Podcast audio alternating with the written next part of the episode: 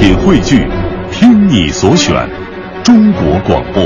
radio.dot.cn，。各大应用市场均可下载。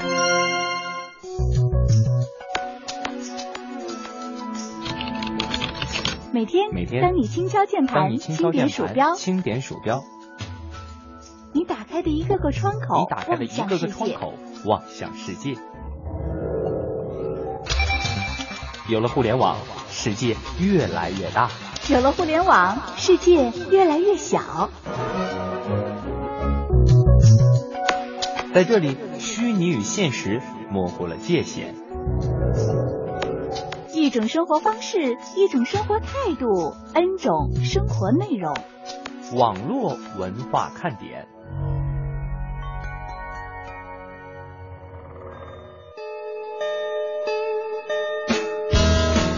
网络文化看点今日微语录。一个台湾小哥向东北姑娘表白，小哥软绵绵的说：“我先你汗酒，你造吗？”东北妹子后退两步，脆生生的回答：“哎呀妈，我不到啊！”假如情侣是南北双方的，口音之间就会有一种莫名的音差萌。起床应该是这样的：自然苏醒，闭着眼睛感受周围，或者是阳光明媚，有鸟儿叫，或许又是阴霾冷雨，窗呃打窗沿儿。还困呢，就再小睡一会儿，也可以散漫的想些事情，扭几个全身的睡姿啊，全新的睡姿，伸懒腰，打哈欠，看看手机，听听歌，或者是和枕边人说说笑笑，愉快的下床。这是电影里演的，而我们现实当中呢，也许是这样的。天还没亮，闹钟一响，就惊慌的从被窝里弹起身来，身体呢快呀，灵魂措不及手，还躺在床上呢，什么叫措不及手？措手不及。哎，你英语怎么样啊？必须行啊！哎，那我问一下，发射用英语怎么说？简单，biu。那快用英语怎么说啊？嗖。那摔地上呢？用英语怎么说？啊啪。吃饱用英语怎么说？儿。那肃静，肃静用英语怎么说？嘘。那问一个男的，牺牲用英语怎么说？啊，嘎。没想到吧？这里除了搞笑煽情，还能教你实用英语，上哪儿说理去？再来说一个网友爆出的料啊，小区楼下卖手抓饼的大姐在消失了几天之后，以全新的装备荣耀现身，貌似为了躲避追查啊，在摊车上配置了定位的功能，顾客只要安装 app 就能够随时知道摊位在哪儿活动，真可谓是早点早点摊儿当中的战斗机。为了伟大的手抓饼事业，大姐你真的是蛮拼的啊，用互联网思维在做生意啊。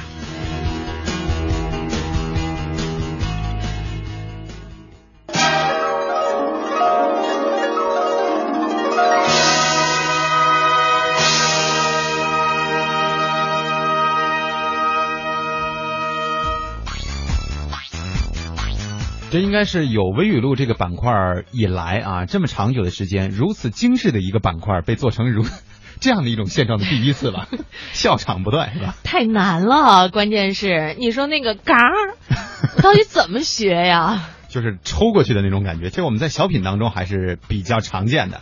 呃，嗯对于实用英语来说，实际上有些朋友觉得，哎呀，我简单的会打个招呼、问个路、买个东西、付个钱，基本上就应该可以了。其实说到英语啊，原来我上学的时候，我们学校的那个英语角是在全北京市都非常有名的哈。嗯然后我去了几次之后吧，我就发现基本上大家的对话对话都是这样的：Hi。Hello, how are you? Fine, thank you. And you? I'm fine too. What do you major in? I major 什么什么什么专业什么什么。OK, I have something to do. Bye bye. 就基本上很快就要结束，要不然没得说了，对吧？我有个段子，曾经呢，我和我的一个大学同学哈，现在也是我们台里的一位同事，两个人呢去这个建国门啊，就是北京比较热闹的一个地方，去办点什么事儿。然后呢，在地铁站，因为呃，可能大家不太熟悉啊，在那个地方会有很多很多的老外，因为有这个很多的这个大使馆在那附近。然后呢，有一个老外问我们路，好像是要去秀水街，这个很多朋友应该能听说过哈，嗯北京一个比较有名的这么一个小算是外贸市场吧。对，呃，在这块呢，我我们就随手给他指了指了几几几几几几下，然后跟他说了点英语。后来以后，我这个大学同学啊，每次一说不不，不他这蒙蒙地英语比我好，他给老外指个路。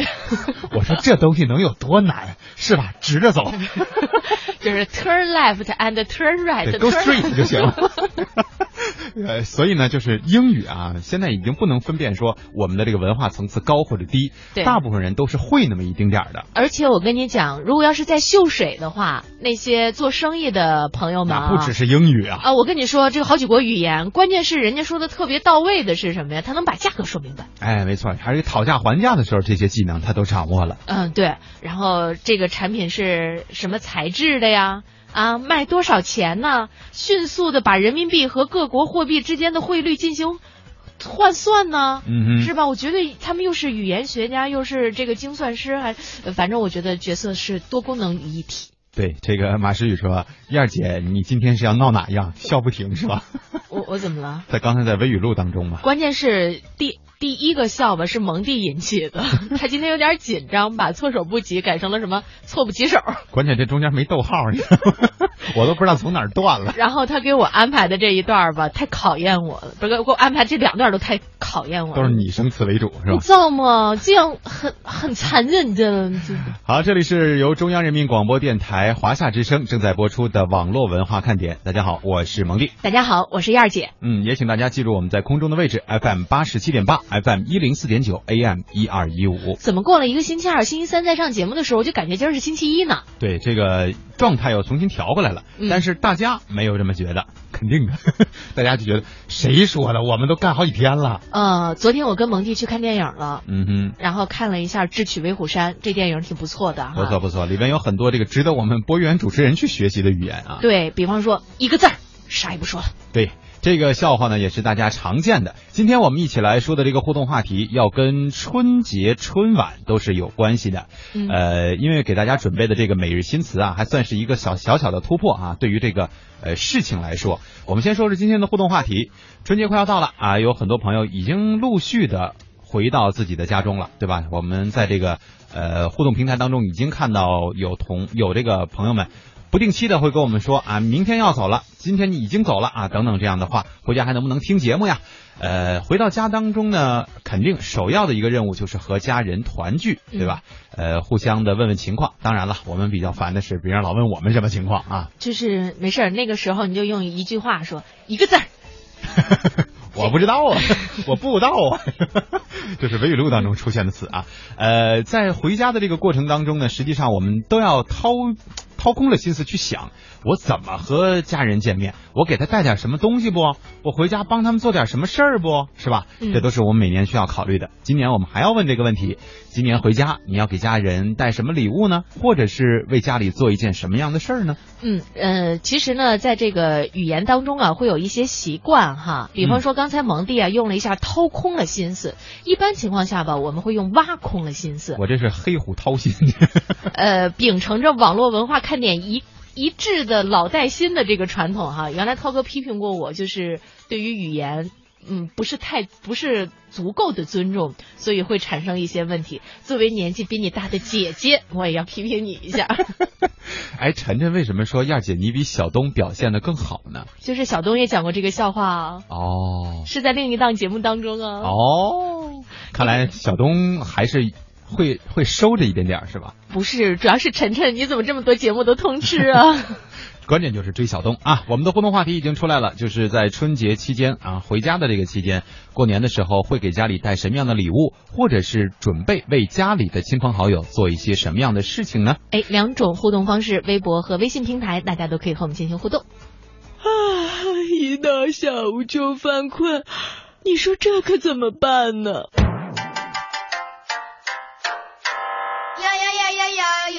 呀呀呀呀！好吧，听网络文化看点呢，谈笑中了解网络文化，斗嘴中感受美妙生活。哎，你看这条互动，如果你想在我们的节目中让其他人听到你的恶搞娱乐精神和销魂无敌回复，快快写下你的答案，并艾特腾讯微博有认证的华夏之声中横岗网络文化看点哟！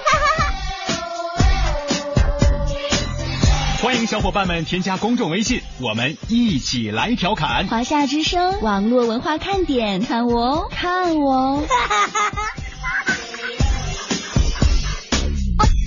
有人说，真的能在节目里听到我的互动吗？当然，关注微信，坐等回复，哦哈哟！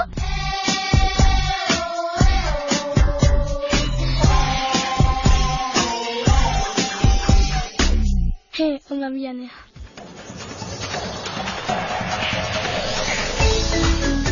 来看看我们的互动平台，已经有很多朋友为我们发来了这个关于今天互动话题的这个回复啊。先说一说老朋友新窗纱吧，很久没有出现了啊。他说很久没来，来看看你们，我也不知道自己忙了多久，每天呢都想来说点什么，还是没有机会写上几句话，见谅见谅。今年呢回家要做的第一件事儿就是给爸妈买个智能手机，然后上微博关注网络文化看点，每天替我来冒泡。他还说深圳这城啊，人还是这么多。各位点心们，你们在哪里？我来深圳了，大家有活动别忘了叫上我，挥手不过，我一号就回去了。出差的时间好短，挺想和大伙儿聚聚。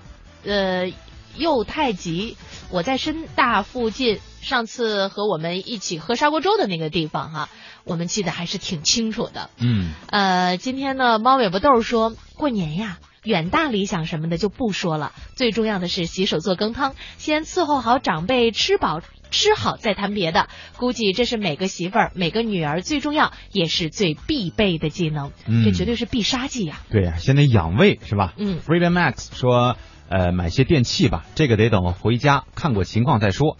出来一年了，家里变得咋样也不是很清楚。就是到家看看缺什么，然后再去买。对，这这么说的话就可以理解，因为一年离开家，这家里变化不会特别的大吧？嗯除非你家里比如说买了新房之类的，是吧？或者是说有了很多的这个喜事儿发生，嗯我我觉得可能在这个电器的使用方面也需要不断的去加强了。是骑着蜗牛旅游说，我十三号回家，十四号到家，呵呵，陪老婆过情人节，嗯，呃，也就是好甜蜜啊！把老婆也带回去是吧？不是吧？是不是老婆应该是在家呢？啊，那这样的话，岂不就是分居两地了？呃，为了事业嘛，是吧？但是我觉得肯定会给老婆一个巨大的 surprise，但关键是给老婆有没有带礼物，还是像话说的，我把自己带回去就是最好的礼物了。嗯，香香飘飘说，我会对妈妈说，从今天起，家里的事儿我全干了。关键是这基本上只能持续到说你在返工这段时间吧。但是我觉得能够有那么一段时间帮父母来卸一卸负担，也是非常好的一件事儿啊，是吧？嗯，哎，你呢？我、什么？你会不会啊？呃，就你休假的那些日子，会不会那个好好收拾，这是肯定的。这个收拾，我觉得要是全家一起动手，谁也不能跑，尤其是对于我们这个呃小辈儿来说。哦，对，就是因为家长都觉得说，哎，行了行了，你挺忙的，你挺累的，你就甭弄了，是吧？这我觉得还不行啊，必须要帮着父母来分担。实际上这也是过年当中的一个算是一个讲究吧，嗯就是如果你不动手哈，就当然都这么说，这一年当中呢，你就属于游手好闲的这一类，你你也挣不着啥钱。啊！不不，后边那个不是。这个正儿八经小叔男啊，说礼物嘛，这个好说，给爸妈包一个大大的红包，关键是这大是一方面，厚是另外一方面。关键那个厚，你得看每一张的面额是多少。嗯，不是，他要是比如说十米高，就算一毛的，我觉得也挺值钱的。哎，大家有没有想象过，就是一个亿能有多少啊？据说能嗯放一屋子呢。就是你还是说是是一百的还是？对对对，都是一百就一百的还能放一个屋，就是像我们这样的普通人，从来没有见过那么多的钱啊。那肯定。我就我还说什么时候要真有了，给它换算成一一分一分的然后成就感呐，是吧？沉沉，不是这个梦里边见过哈。哎呦不错，说做针线活啊，我没有什么贵重物品送给老人家，给老妈做了七双鞋垫，一天一双呗，一周是吧？哇，你这个我真的特别对应你的这个昵称，哎呦不错哦。嗯，这个马诗雨说回家陪我奶奶晒晒太阳，吃奶奶做的饭菜。不是我懒啊，我想帮忙打下手，奶奶都不让啊。我觉得这会是老人和子女之间一种非常好的互动，就是永远有一道拿手菜，妈妈是不教给孩子的。哎，就是说，等到孩子回家的时候，妈妈把这道拿手菜能够端上来，让孩子说：“哇，还是妈妈做的好吃哈。嗯不过呢，我觉得我们应该把这个概念再广泛一点，也可以是：哇，还是奶奶做的好吃，哇，还是爸爸做的好吃，哇，还是老公做的好吃。然后老妈说：“你爸啥时候做过饭呢？” 江南江南小乔说。那个燕儿姐，你再播一次微语录，我刚才错过一点儿，打开收音机就到虚那里了，我没有提醒你要去干什么的意思吧？呃，啥啥意思啊？这你不知道是吗？什说什么呢？就是微语录当中，那个肃静用英语怎么说？嘘，哦，嗨，郭杰说：“我回家就给父母带个女友吧，他们应该会很高兴。”呃，确实是这样的情况，但关键是你知道，你这一条互动发回来，伤了多少人吗？对吧？为什么？郭杰嘛，就是给父母带个女友回去嘛，然后嗯关键还有很多朋友怕回去回家了以后大家去问嘛吧，啊所以你这样伤了多少人的心呢？来，刚叔，刚叔说给爸妈和弟弟啊，在他们的家呢各装一个热水器，够大，恒温的，还得是电的。嗯，嗯这也是一算，也算是一份心意和福利，是吧？深圳广说今年回家买了点港货哈、看起来非常的时髦。嗯，想起你微微笑，在这里赤果果的在拉仇恨呢，说明天我们就放假了。明天就放假了呀，嗯有点早。蓝鸡燕说：“我打算秀秀我的厨艺，给公公婆婆、爸爸妈妈炒个小菜。看来这在外的这一年手艺有精进呢，是吧？呃，我想问一下，我们特别是处在南方的朋友哈，大家说的这个炒个小菜，嗯，应该应该是个谦虚的说法，对不对？但是实际上会非常的非常的复杂，是不是这个样子？或者是非常的丰盛啊，对你要是像我，哎，我说来我炒个小菜，那就真是小菜了，老醋花生是吗？那用炒吗？硬菜啊！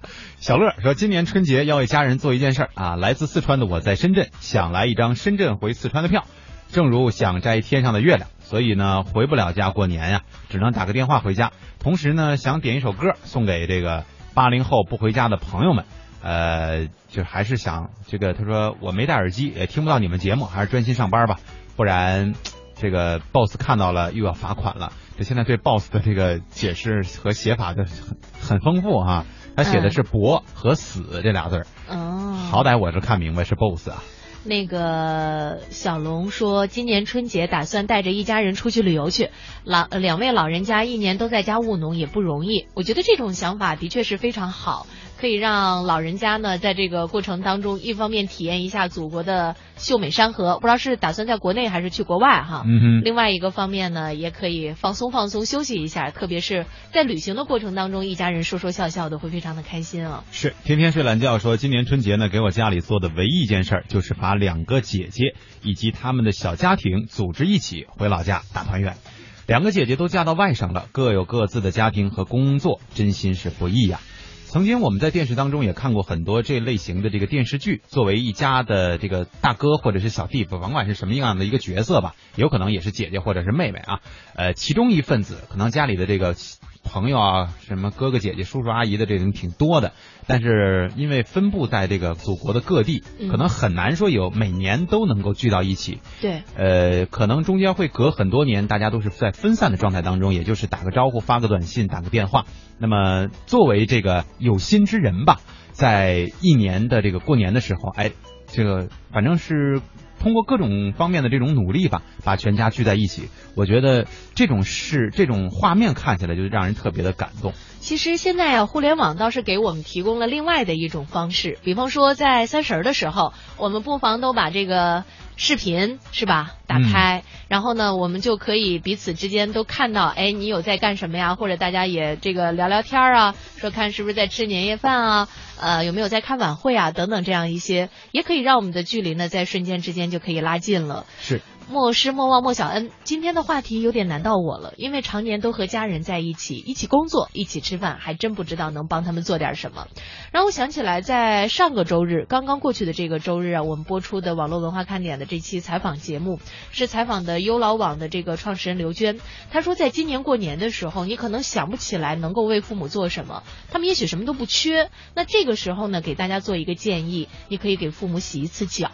非常的难得，哦嗯而且在这个互动过程当中，你一定可以体会到很多你原来不知道的东西。是这个，另外呢，如果说比如说像他这样啊，莫小恩这样常年跟父母在一起，其实我觉得也挺好。你可以把这个所谓的幸福感分散在每一天传达传递给他们，而并非是说我非得到了过年的这一段时间我才急功近利的去怎么怎么做，因为毕竟你相对于其他人来说呢，也是比较幸福的，你有大把的时间和父母在一块儿嘛，对吧？嗯。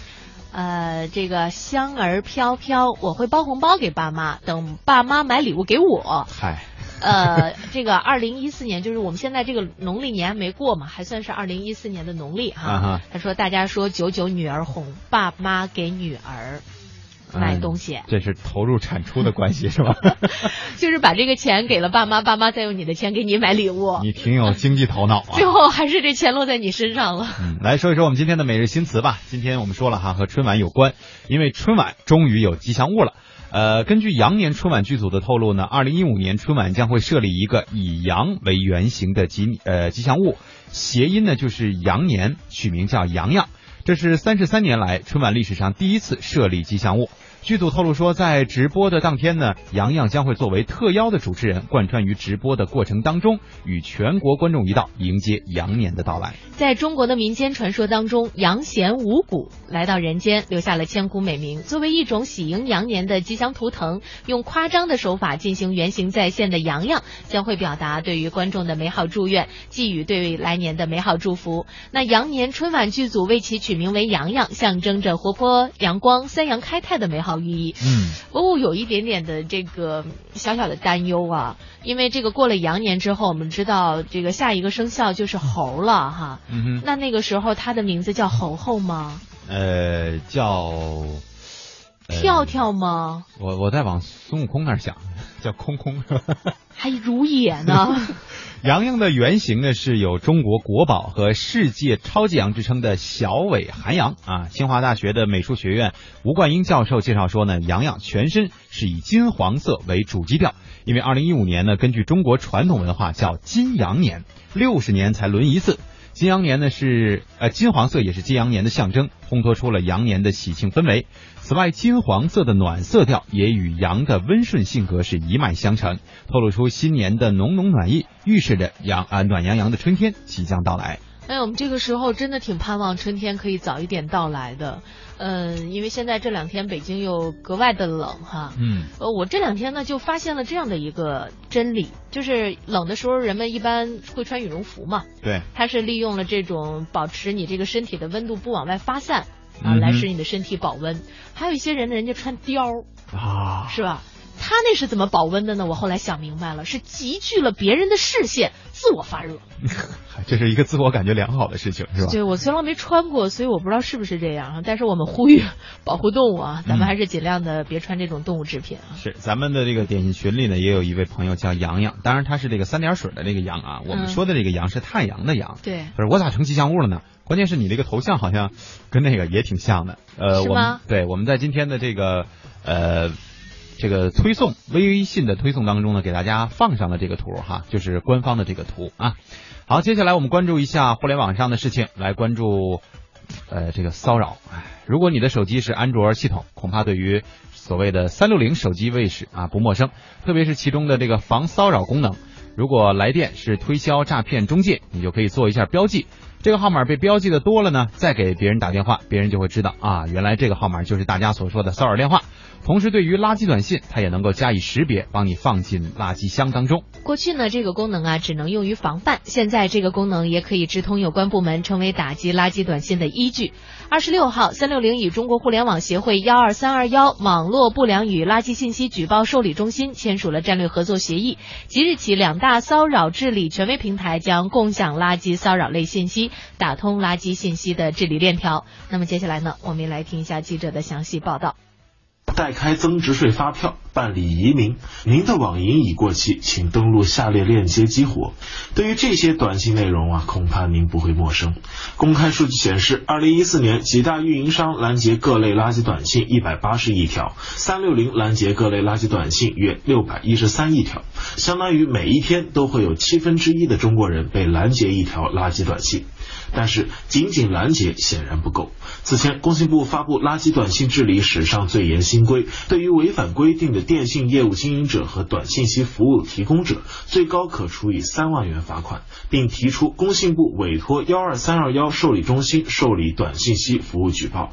幺二三二幺举报中心副主任郝志超介绍，此前他们会收集来自自己的手机客户端、短信、网站、邮箱、电话举报信息，汇总到垃圾短信全国治理平台，通过机器算法和人工审核，再和全国三家运营商、九十三家省级运营商实时。连接，由运营商进行查处。第一个最严重的就是停机，其次呢是停短信功能，然后呢对一些端口号呢进行业务整改，还有一种处理最多的是加入到运营商的这种拦截平台的黑名单里面去。从去年七月一号到现在半年多来。经过幺二三二幺举报的信息下发给运营商，运营商给我们反馈回来，停机了四千多个号码，停短信功能是七千多，业务整改是一千三百三十八，这个列入垃圾短信黑名单大概是三万多。而从昨天开始，三六零正式加入了这一数据源，来自更多用户的标记，可能将为运营商处理垃圾短信加把劲儿。三六零的用户也能得到举报的反馈。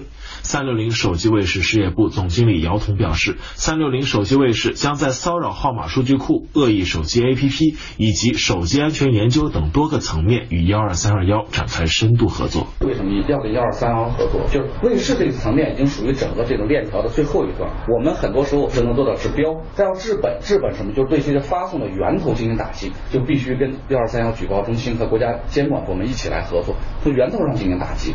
但这并不代表大家可以从此高枕无忧了。在幺二三二幺举报中心副主任郝志超看来，虽然垃圾短信得到了一定控制，有关拦截数量也出现了下降的趋势，但垃圾短信治理仍然面临几个棘手的难题。第一个就是伪基站交给运营商，运营商在系统里面一查没有发送记录，这就给我们这个治理带来了一些麻烦。第二个是苹果的 iMessage 垃圾上升的一个态势，最多的就是这个澳门的赌场的这种广告。第三类呢，就是这个精准型诈骗短信，由于用户的个人信息泄露造成的，代表的类型就是这个航班航班取消的这种诈骗短信，以及网络购物这个交易异常的这种诈骗短信。现在我们发现，可能用零零八五二，也就是中国香港的手机发过来的这种短信是比较多，这种短信数量少，但是危害巨大。去年，河北衡水警方曾经破获一起伪基站案件，犯罪嫌疑人花上一万块钱，用一台笔记本电脑、一个主机、一个移动电源。就能组建一个移动的伪基站，向半径数百米以内的手机发送垃圾短信。只要多接一点业务，十天就能回本。他是把他的这个设备啊装到面包车的后备箱里，他就是谁雇他，他就给谁发。一条的一般都是七分到一毛钱，要大的还可以优惠。三六零数据显示，去年其拦截伪基站短信多达三十二点七亿条，北京、河南、广东位列前三。三六零安全专家万仁国表示，相关黑色产业链已经十分成熟，安全工程师常常需要卧底不法分子的 QQ 群，掌握对方的最新动态。在早期设计的时候呢，二级网络，网络认证手机，但是手机不去认证网络，因为手机它只是去寻找最好的信号的来源，那么就给这个伪站有了可乘之机。只要在覆盖范围内的终端使用二级的，那么它都能够被吸进来。随着后面这个网络的需求，我们就开始着手建三 G、四 G，它安全性是挺高的。但是呢，当手机在没有四 G、三 G 信号情况下，它会自动。就往下下一级。一旦手机回到二级网络的时候，它实际上还是会存在这种问题。所以呢，就是这些做伪基站的人呢，他们就想到了一个方法：手机信号干扰器，用考场里防作弊的设备把手机信号降为二级再发垃圾短信。伪基站似乎的确防不胜防。万仁国表示，尽管安全厂商已经能够通过汇总网民举报、数据分析、位置追踪等方式，联动有关部门实现一定程度的限制和打击，但伪基站便携性太强，取证较难，打击仍存较大难度。行政机关在打击这方面还是会有一些困难，因为像伪基站呢，它这管理呢是国家无线电管理中心去查处的时候，他们是需要把公安叫上，就牵扯到一个部门之间的这种协调。还有一个就是说，可能在源头上打击这些厂。商不是特别给力。如果没有这些用户通过伪基站发短信，就不会有推荐这么多购买伪基站发送短信的这些人。这波人也是需要去治理的。那么另外一块呢，就是说源头谁提供了这个设备，提供了技术，我们要去重点打击。呃，我发现咱们的这个回复平台当中啊，就是拉仇恨的人今天还真挺多的。都说自己要放假了吧？呃，那是一方面，还有像善意的谎言和刚才哪位朋友来的说这个春节回家哈，给爸妈送个大礼，带男朋友。带女朋友回去，呃，前一阵子不还那么多人喊我完了，我回家又得被问这些问题，我就没有啊，是吧？这让单身的我们情何以堪呐？不过呢，看到大家幸福，我们也挺替呃各位开心的。呃，接下来呢会是我们的这个半点的一小段广告的时间，在之后呢，我们会给大家介绍一下生活习惯当中防范垃圾短信的小高招。这里是中央人民广播电台华夏之声网络文化看点，大家好，我是蒙蒂。各位好，我是文艳。今天我们的互动话题说的是，在这个春节回家期间。你会给家人带什么样的礼物？或者会帮家人做一些什么样的事情。嗯，也欢迎大家呢通过腾讯微博以及微信我们的公众账号和我们进行联络，晒出你在这个春节当中的一些想法哈。嗯，刚才呢，在这个半点的频率广告之前，我们给大家做了一下介绍，就是有关于垃圾短信的治理问题。那在日常生活当中，我们应该如何防范呢？首先呀，就是不随意的填写问卷，在您获得免费的小礼品之后，对方会要求您成为会员，并且填写表格，那个人信息呢就有可能是被泄露了。嗯，其次有条件的话呢，专门申请一个手机号，用于快递、注册网络账号、购买和呃网购或者是买机票这些。哎，我觉得这一点还是挺重要的。嗯，第三个呢，就是快递单据和包装不能够随意丢弃，一定要把所有有个人信息的内容销毁之后再丢弃。比方说，你把它都撕的跟那个你不要的情书似的，是吧？会对，或者用这个。呵，再用那个碎纸机啊，或者是拿这个先拿这个记号笔给它涂了，然后再撕、啊。嗯对。最后一点呢，就是举报，大家可以通过手机的应用来举报，或者是通过发邮件、发短信的方式向幺二三二幺这个号码来进行举报投诉。相信在我们的共同努力之下，这个所谓骗子号码、骗子短信、骚扰电话这些都会越来越少吧。是我这两天呢，在使用这个某一款手机防护软件的时候，就会发现，当有一些广告电话打进来的时候，它就会显示说这个电话号码已经被多少多少人举报、啊，它是什么什么类型的电话。我觉得呢，可能在这个方面，如果我们每一个人的这种安全防范意识更高，更多的把自己的这种责任贯彻下来的话，可能以后这种骚扰电话，我们就会直接的就把它给拒掉、过滤掉了啊。对，这个有还要给大家提醒一个，就是可能啊，呃，我不能说百分百，但是像四零零这样开头的电话，基本上可能向你推销啊什么这种的这个成分会大一些。那天呢，我无意当中我就接了这么一个电话，本来其实也养成了这样的意识，后来接了以后呢，他说的有有有有门有道的哈，呃，跟我说让我去，就下周让我去参加一个呃某一个互联网企业的一个什么发布会。然后呢，我说您是从哪儿得到的信息？他说是台里给的哈，包括我的这个工作的单位啊，呃，这个职业啊什么的，都还说的蛮清楚的。我一想，好像也对啊，也是有这样的一个企业，也还挺有名的，专门做软件的一一家企业。呃，我说那行行，我说我考虑考虑哈，我说到时候再说。后来又给我发了一个网址，但我看这个网址怎么看怎么觉得有点简单了，对于这样的一个大企业来说。后来上官网一查，对不起，人家还真的是没有这样的一个会议。也许我去了，那就不一定怎么样了。难道你就少了一个搭档啊！有这么吓人吗？开个玩笑哈，但是事情确有其事，所以大家一定要提高警惕啊！是的，所以呢，我觉得所有的这种小心都是为了能够让我们这个财务更安全，人身更安全哈。特别是到过年的时候，我们都愿意大家平平安安安的。嗯，呃，安岳小龙说：“两位，我来了，我让我爸妈回老家过年，我在这边守着啊。这个租的房是吧？对，他说有吉祥物了，羊年本命年来了。刚才马诗雨也说本命年来了，嗯我们俩刚才还在讨论呢。各位真小啊，你说这个，估计你们应该不能是七九年的吧？玲姐说个人隐私啊，像那些购物卡、会员卡类似的，全都要填个人资料、姓名、身份证号、手机号码。对，所以就是说有一些东西如果可以不填，我们就不填。另外，如果你有这个条件，现在好多朋友也都是跟我们说啊，我有好几个手机呢，对吧？嗯有一个号码可能专门是用来做这个的，相对会安全一些。啊、对。这个猫尾巴豆回应我们刚才说小菜那事儿，他说，在我周围的朋友炒个小菜呢，一般都是自己拿手的好菜哦啊、不知道其他的朋友是不是这样那就算是一种谦虚的说法，是吧？啊？我不能说我炒个大菜吧？对，这个玲说，哎，你们昨天没节目，我忘了，以为耳机坏了呢，听半天也没声儿，后来才想起来，今天回家呢，打算给老妈订一个大大的蛋糕，因为老妈这个月的月底就六十大寿了，好想早点回去啊。祝特别福吧，特别理解啊，祝老人家身体健康。呃，晨晨也说终于放长假了，这个星期天下午四点的车，好期待。我觉得可能所有朋友就是在回家前的那一段时光当中，基本上已经无心工作，是吧？嗯然后会特别乐意去上网呃上网上买啊，或者去实体店里边去给家里边人买点礼物，对，就那种心情非常的愉悦而不踏实。嗯，很多网络商店呢，实际上也做出了这样的一个承诺哈、说，呃，你和礼物一起到家，对吧？就是好像我看有的说，你可以比如说输入我坐的车次啊，我去的哪儿，然后呢，大概人家就能知道你是几点到站或几点大概几点到家嘛。对吧？然后把这个礼物一直给你寄到说你老家的那个地方，或者是直接寄到家里，让你提着这个礼物回家，还蛮人性化的啊。哎，我觉得互联网思维的确是在颠覆和改造传统行业。原来我们回家的时候都是大包小包，嗯特别是在春运的时候，车里边人特别多，你那大包小包的行李的确特别的不方便，还会影响到别人、啊，还怕丢。所以呢，我觉得能够有这样的方式，让我们更轻松的上路，倒是一个非常好的选择。嗯，山猪说：“两位好啊，今年的春节我已经准备好为老妈买一套冬装的衣服，帮姐嫂子买几瓶儿这个化妆品啊护肤品，嗯，帮哥哥买辆他喜欢的摩托车。嚯，一年的工资已经用了一半了，没事儿，只要家人开心，我心里也开心呐。摩托车这是大项目啊！对，刚才 CMZ 还说呢，说准备给老妈买个车，然后直接后来就接了一条，别误会啊，摩托车。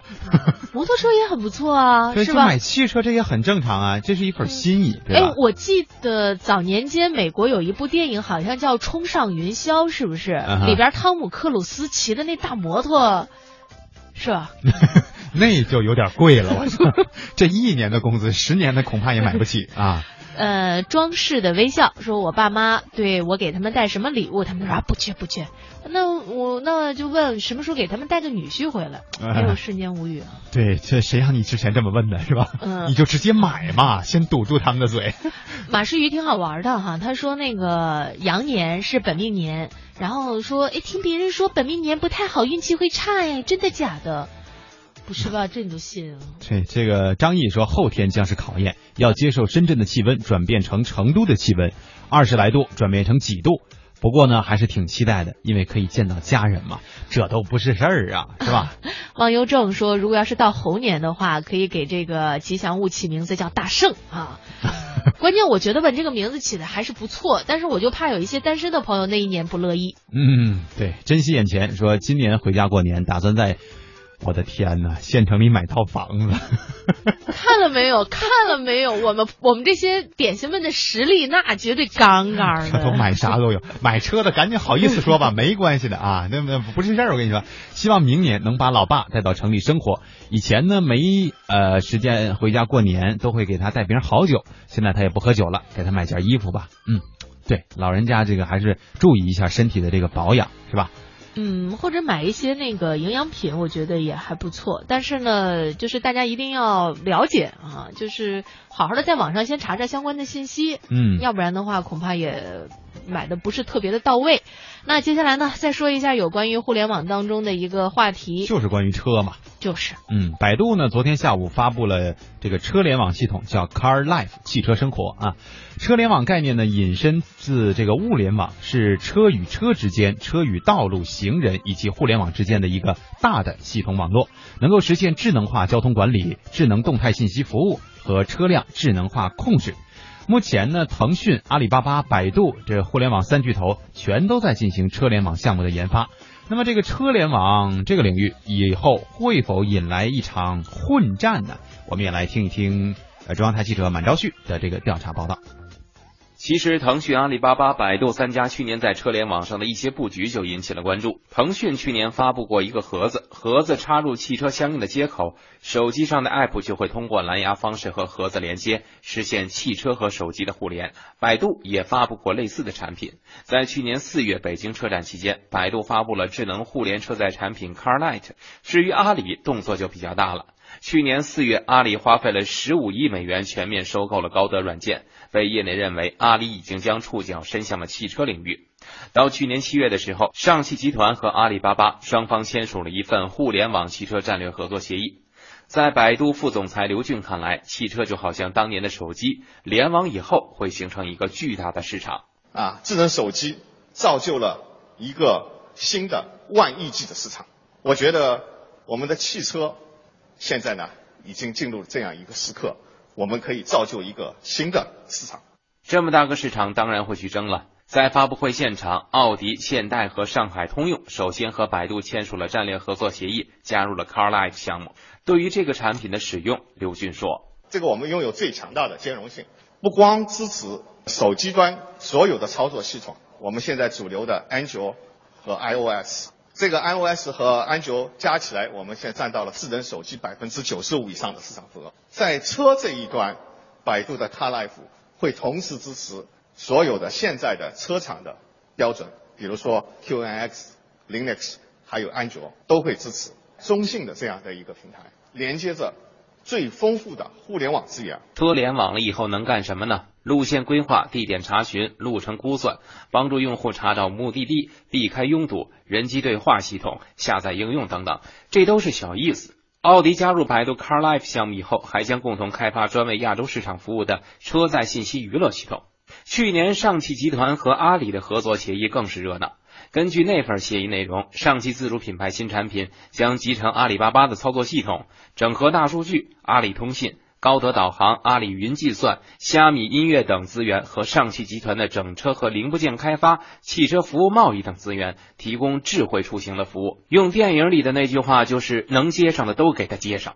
不过问题也就来了，手机联网了以后，手机病毒应运而生，现在年年都有因为手机病毒遭殃的，丢钱、隐私泄露都不叫新鲜事儿了。汽车是不是要步了智能手机的后尘呢？早前，网络安全大佬周鸿祎就提出过这样的疑问：你开了一个什么智能汽车，在我看起来，您就是骑在一部有四个轮子的大手机上，都通过无论是三 G、四 G、未来五 G 的网络，或通过 WiFi、通过 Zigbee、通过蓝牙、通过各种各样的通信协议，七乘二十四小时相连，接入点越多，可以被攻破的这种可能的入口就会越多。而且攻击的点越多，我们从防守的角度来说，我们的挑战就越大。如果半路上被人给控制了，高速上突然给死机了，突然蓝屏了，所以我觉得这样的汽车可能是不会有人开的。有很多问题我没有答案，我只是提出来，意识到这些挑战，寻找解决的方法。不过问题也是机遇。对于周鸿祎来说，今后他服务的品类将增加一类，那就是每年新增两千多万辆的汽车产品，大买卖呀。而这关键就在于网能不能连上车。有研究机构的数据显示，目前我国平均每辆车上安装的汽车电子装置，在整车成本中占比在百分之十八左右，远低于国外百分之三十左右的成本占比。这也说明我国汽车电子行业有着广大的市场增长空间。由此吸引了诸多国外的苹果、谷歌、国内的百度、阿里和腾讯等互联网巨头纷纷布局。业内认为，就国内三大巨头的车联网竞争来说，已经慢慢形成各自的特色，走差异化的道路。而未来的汽车将会是高度智能化、电动化和互联网化。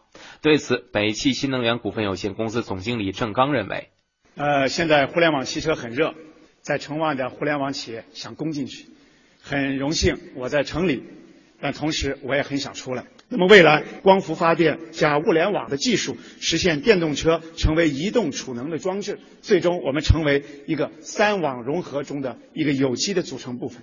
这就是我们对于互联网汽车的看法。汽车系统接入互联网是趋势。对于汽车的发展前景，刚刚杀入汽车制造业的互联网企业乐视超级汽车有限公司副总裁吕征宇说：“那未来的汽车是什么样的？”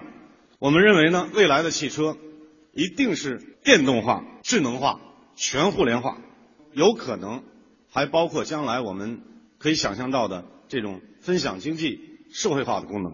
我们坚信，移动互联时代将给汽车产业带来一场巨大的变革。我知道应该要长大，我知道不能不长大，可是我想只是。我想留住天真在身上，我已经学会不悲伤，我已经学得够坚强。可是怎么为了什么学不会是不的想法？我我我我。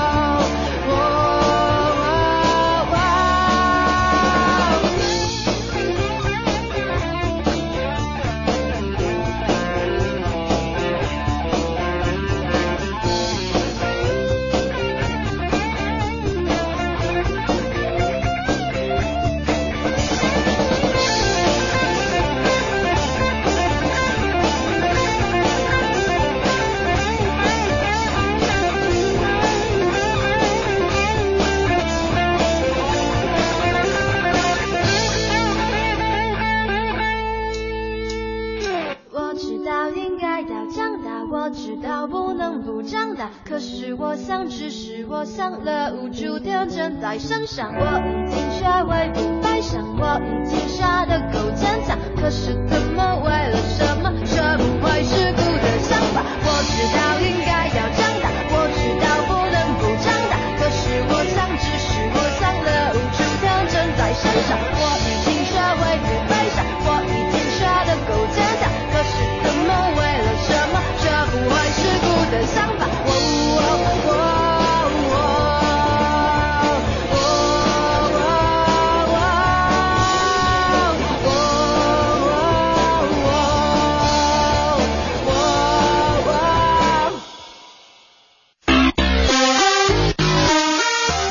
继续收听网络文化看点。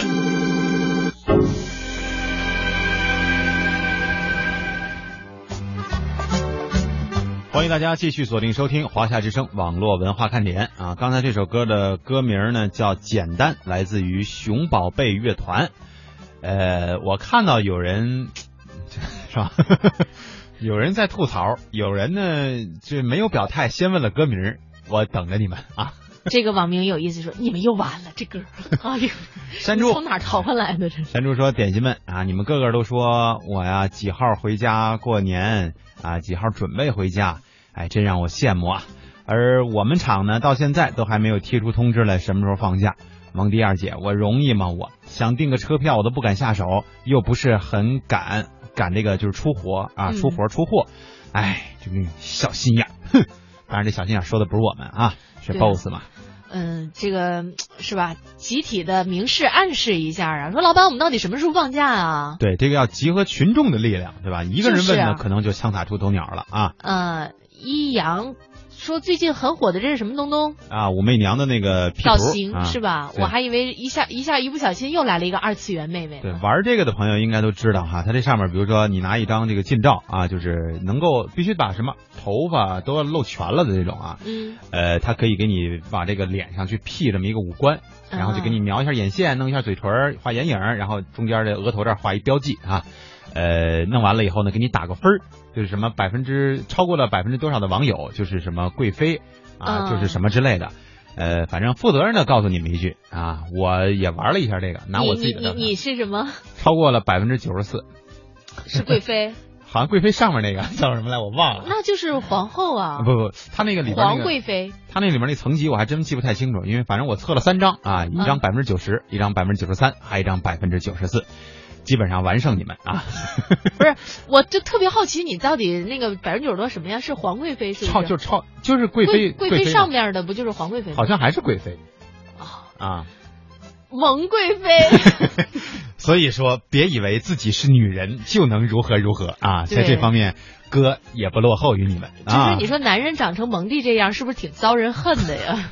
就是化女装也行是吧？就是这男女通吃哈。那个唯美小影说：“两位下午好，今年过年呢要给爸爸妈妈买一身衣服。嗯，我觉得这个具体行为非常的重要。嗯，黄学儒一样啊，过年给老爸和小叔一人做了一双皮鞋。做皮鞋这事儿，我觉得真挺有功夫的。关键就是这没没准是制鞋厂的朋友吧？对啊，就这技艺啊，我觉得不错，因为现在都讲究嘛，是吧？有钱人这那的说，嗯，哎不买成品，手工，我们买手工，意大利纯手工牛皮制作，这叫高级定制。这绝对高大上，是吧？赢在继续说来了来了，上班不能带手机，今天测耳机，我终于可以听节目了，边听边测。就是厂里做耳机的是吧？对啊，然后一边听我们节目，一边可以进行一下测试，挺不错的。嗯，这个善意的谎言刚才给我们发了一个感慨，说看懂一件事儿就长大了，看清一件事儿开窍了，看破一件事儿理性了，看透一件事儿成熟了，看穿一件事儿到头了，看淡一件事儿放下了。在年前的这段时间，能有过，就是哪怕不是你个人的这样一个体会，哪怕你只是从网上看来的，实际上一年到头我们需要做总结的时候，有这样一番语言，让我们能够感受到其中的一种深意，让我们能够反思这一年当中的这个工作生活，实际上也是蛮重要的一件事儿啊。对，所以呢，在这个收获的过程当中呢，各位也在是不断的成长。你看，你刚才自打说了你是贵妃的这个话题之后，大家都纷纷的要求你上图呢。嗯，这没什么，一定会有的，放心吧。你会上的是吗？明儿吧。啊，呃。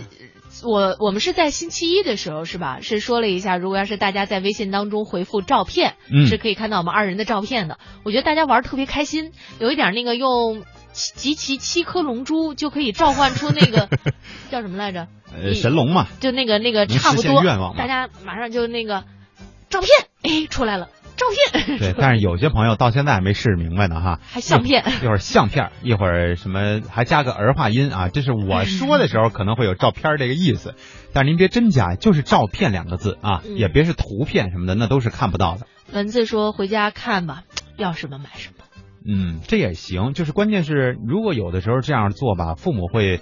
他反而觉得不好意思开口，哎呀，行了，你一年在外边也挺不容易的啊，每个月可能还给家里寄钱，你还给我们买这这没有用，对吧？都会这么说啊。但是关键你要去看嘛，就是爸妈肯定会跟你讲什么都不缺，对就是你看一下，你觉得可以给爸妈或者亲戚啊、朋友啊买一点什么样的东西都 OK。嗯，呃，要要我觉得像蚊子这种说法其实挺霸气的哈。那个昨天我们还在一起讨论说，现在这个男神养成记。